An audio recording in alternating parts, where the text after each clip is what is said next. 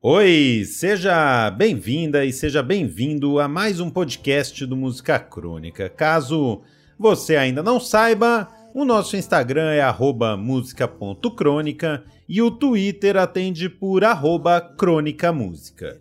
O meu nome é Lucas Roquete e comigo por aqui está ele, o responsável por criar um arroba que é invertido do outro, Miguel Socol. Como assim, cara? Criar arroba do que? Calma. Primeira coisa é uma arroba.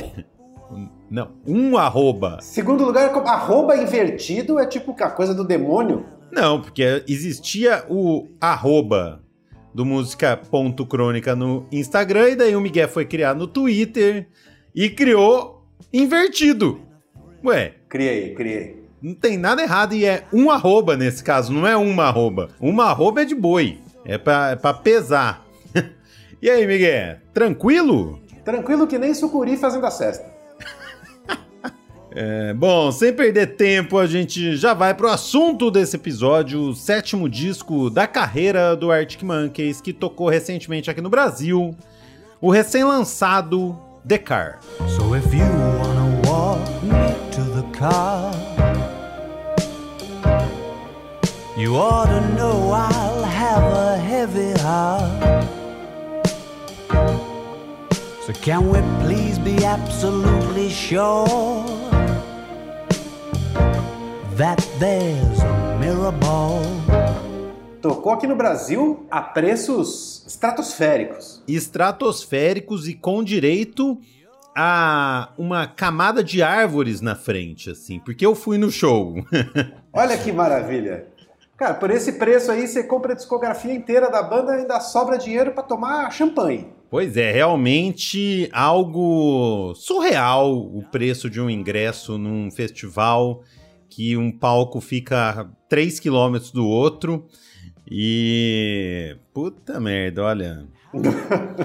olha, não, porra, eu acho que eles precisam rever os festivais, porque não dá mais, cara. Eu, eu pelo menos, para mim, tá, tá chegando a hora de não ir mais. O The veio quatro anos depois do Tranquility Base Hotel e Cassino. E dá para dizer que, pelo menos musicalmente, o disco é uma sequência um do outro. Segundo o vocalista Alex Turner, abre aspas. Quando penso em tempos anteriores, sinto que estávamos apenas seguindo o instinto, incluindo as decisões criativas. Quero dizer, nós realmente não sabíamos como tocar nossos instrumentos no início. Mas além disso, eu realmente não acho que muita coisa mudou dentro da banda. Podemos saber mais alguns truques, mas ainda estamos tocando com o mesmo instinto. Fecha aspas. É o que me leva a ponderar sobre o fato de que aprender a tocar instrumentos pode ser um problema, né? Total, é. Realmente, você pode ficar só mais metido e não melhor, né? Isso. É. Independente do processo ser atualmente mais ou menos instintivo, uma coisa não mudou: o produtor da banda. Desde o segundo disco do Arctic Monkeys, esse cargo é ocupado pelo James Ford. Assim como não mudou quem compõe as músicas, essas são exclusividade do vocalista Alex Turner, que às vezes abre lá uma brecha ou outra para alguém dar um pitaco aqui ou ali. Apesar de pouca coisa mudar dentro da banda nesses anos todos, o The Car é a consolidação do novo e pouco aclamado som do Arctic Monkeys. Por isso, nesse episódio, a gente lembra como eles chegaram até aqui para tocar as músicas boas também, né? E conta tudo do novo disco. Começou!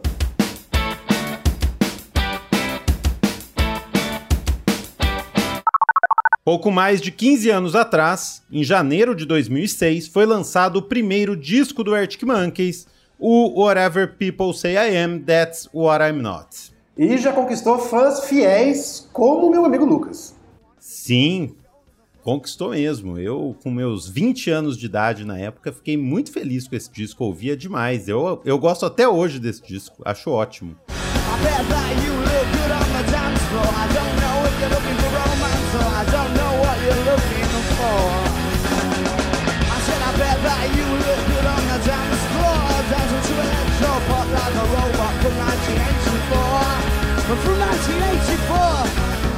no ano seguinte, já taxados de salvadores do rock, o que é sempre uma desgraça, pelo menos na Inglaterra, veio Favorite Worst Nightmare. O melhor disco deles até hoje para mim. Depois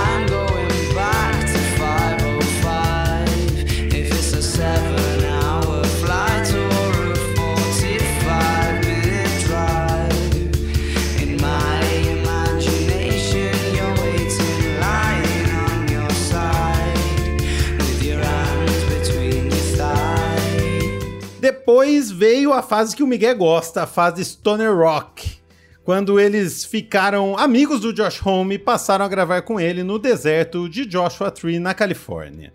Desse período são três discos: o Humbug, de 2009.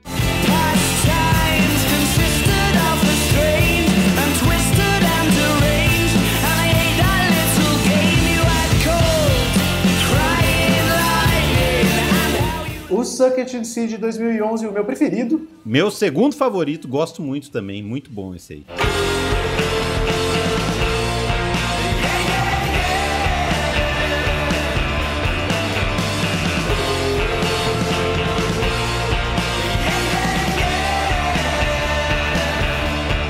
E o AM de 2013, maior sucesso deles, quando eles explodiram e até hoje o disco que fez a banda vender mais camiseta por aí.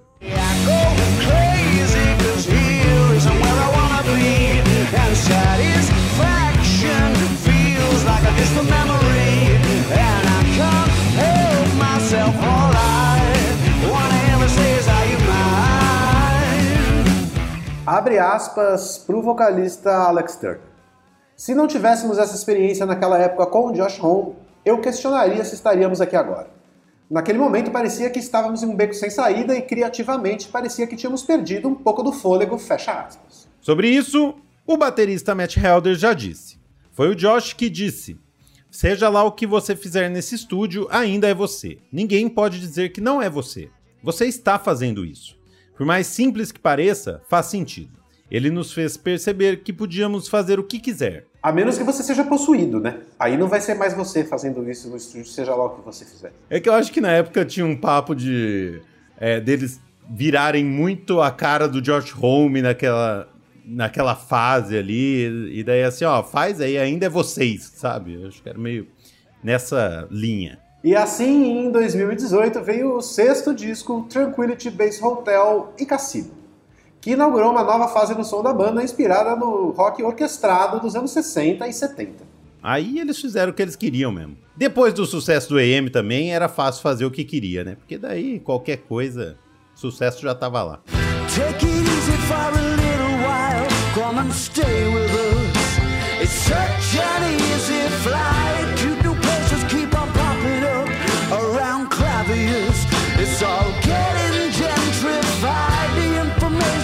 action ratio is the place to go, and you will not.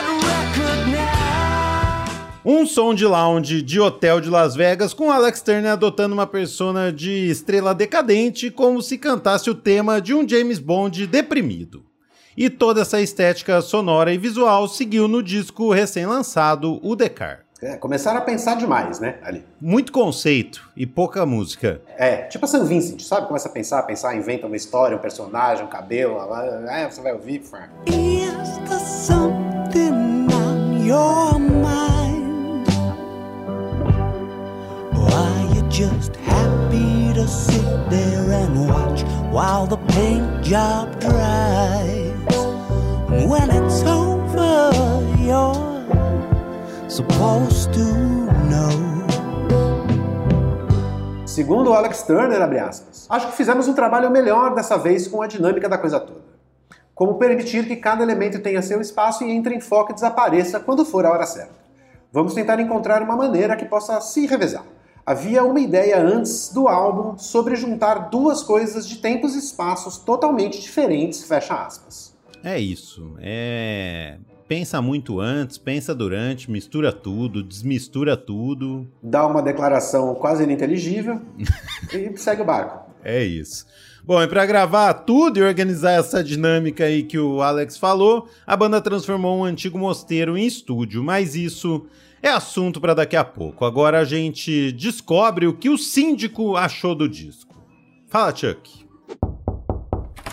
E aí, bicho? E aí, Miguel? Rapaziada, como é que vocês estão? Tudo bom? Espero que sim. Olha, eu ouvi o disco novo do Arctic Monkeys, o Decar inteiro, para ter certeza que é o disco mais sem graça que eu já ouvi na minha vida. Vai ficando cada vez pior, cara. Sério, parece um disco feito para transar, mas porra, quem que transa ouvindo esse disco aí, sinceramente? Sei lá, cara, parece um disco ruim solo do Bruce Dickinson, sabe assim? Que disco ruim, cara. Ruim, sem graça. Não teve um momento que ele. Não tem um momento, cara. Não tem um momento ali. Disco não é pra mim, não, cara. Esse disco aí é, sei lá, sei lá, não sei o que falar. A não ser que, tipo, achei muito sem graça esse disco aí. Mas ouvi inteiro, né? Ouvi inteiro porque eu falei, pô, será que em algum momento. E não. Em momento algum. Uh, mas sei lá, vamos ver. Não sei o que vocês têm para falar do disco, vou sacar ouvindo o podcast acompanhando. Esse disco me fez gostar menos do Arctic Monkeys, cara. Foda. Aquele outro, aquele outro antes desse também, sabe? Porra, sei lá. Não sei nem por que eu tô aqui há uns dois minutos falando desse disco. É, lá no condomínio Apiacás, vai tudo bem, cara. Vai tudo bem. O Antônio vai sair de férias agora e eu vou, eu vou assumir ele, né, o lugar dele agora durante novembro inteiro. E aí eu espero ter coisas mais interessantes para falar para vocês a respeito do condomínio Apiacás. Né, é aquele, é aquele mês que eu vou ter acesso, vou mais para garagem, vou retirar lixo, vou cuidar da limpeza do prédio, né? Tipo, essas coisas aí. É... No mais, tudo beleza. Beijos. Palmas para o Chuck, porque esse foi o áudio mais inspirado que o Chuck mandou em três anos de podcast. Eu, além de concordar de cima a baixo com ele, se eu pudesse pegar esse depoimento do Chuck, enquadrar e botar na minha parede, eu o faria com gosto. Gostei muito da analogia com o disco solo do Bruce Dickinson. Nossa, isso, é muito ruim. Isso é muito isso, ruim. Então, tudo isso pra dizer que a gente concorda com o Chuck. O disco é chato mesmo. O Alex Turner tá falando que eles sabem tocar mais e não sei o que, não sei o que lá, que tem uns truques, mas é só truque no fim. E o disco é um grande truque. É ruim. É ruim, é chato. É chato. É difícil de ouvir até o fim mesmo. E ó, que eu gosto da banda, mas realmente esses últimos dois discos aí, chatíssimos, chatíssimos. Recapitulando, em 2022, o Arctic Monkeys chegou ao sétimo disco da carreira, o The Car, que segue o caminho do seu antecessor, o Tranquility Base Hotel e Cassino. Isso significa o quê? Disseram que significa uma mistureba de rock orquestrado com jazz pop francês e trilha sonora de filmes dos anos 60. E se eles seguirem, continuarem seguindo nesse caminho, eu vou seguindo no caminho contrário deles, porque cada vez menos vontade de ouvir, como o Chuck disse lá. I had big ideas, the band was so excited. The kind you'd rather not share over the phone. But now the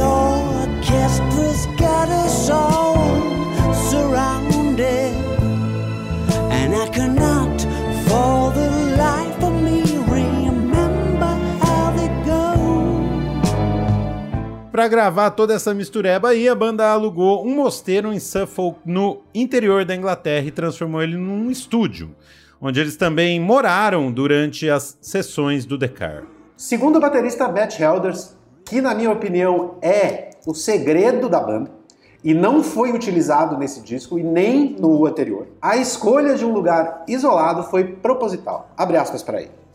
Se estivéssemos em uma cidade, nunca teríamos terminado esse disco.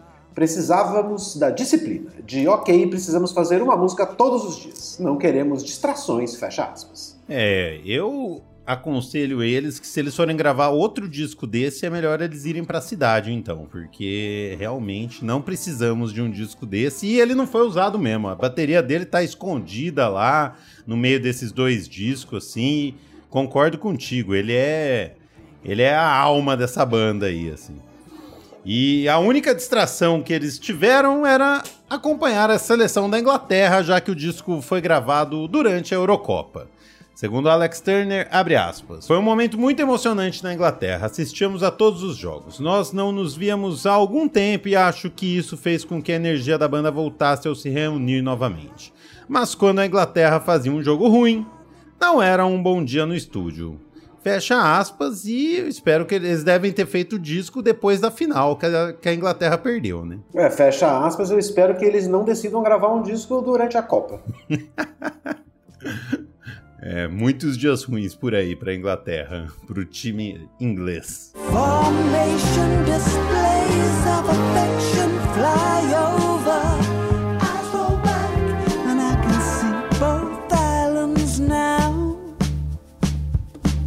Depois de gravar a maior parte do disco no mosteiro, Alex Turner foi para sua casa em Paris, onde ele gravou os vocais, e depois ele foi para Londres acompanhar a sessão com as cordas. Então, né, muito dinheiro gasto e pouca inspiração, né? Ah, pega o mosteiro, transforma em estúdio, vai para Paris gravar vocal, vai para não sei para onde fazer não sei o quê. Aí essa merda aí, vai ficar no quarto dele tinha feito um disco melhor. A parte orquestrada foi comandada e arranjada pela Bridget Samuels que, entre outras coisas, foi responsável pela trilha sonora do filme Midsommar.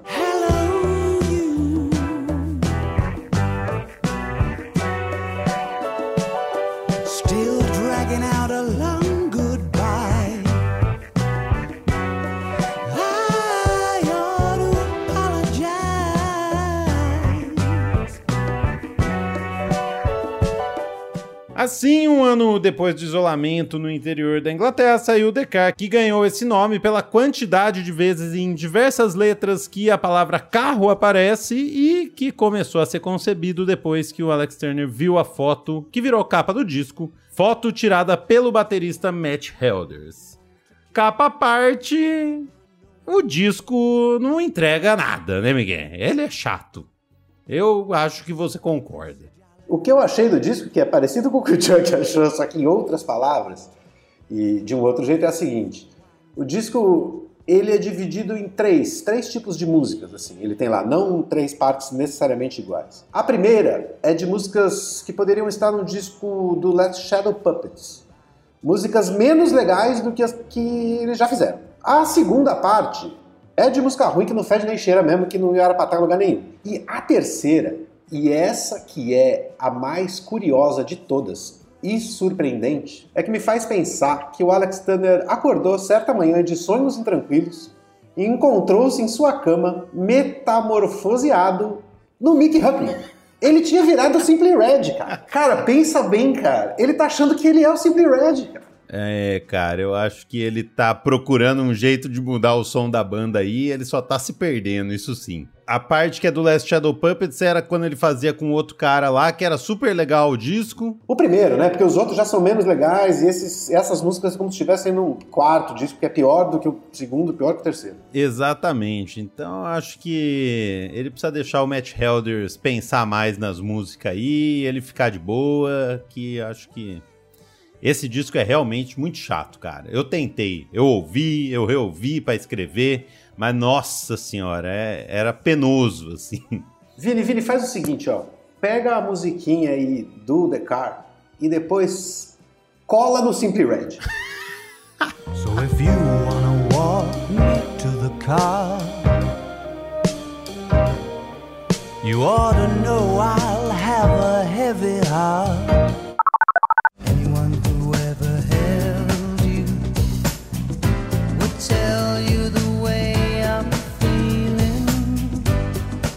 Bom, com essa a gente encerra esse podcast agradecendo ao nosso síndico Chuck Hipólito, às artistas Daniel Lima e Nathalie Leonello, ao Café Boy pela vinheta, ao nosso editor Vini, Clive, Borges e ao Bruno Fragmentado Roberto pelos posts e artigos. E no fim, esse podcast é dedicado ao cabeça, maior fã de Simply Red da América Latina. Um grande fã de Simply Red e Pet Shop Boys. Bom, é isso aí. Semana que vem tem mais. A gente se vê lá. E para terminar, não vai tocar nenhuma do Decar, porque já deu, já tocamos um monte. Então, Vini, pode escolher qualquer uma dos outros discos aí, menos o Tranquility Base Hotel em Cassino, que tá valendo.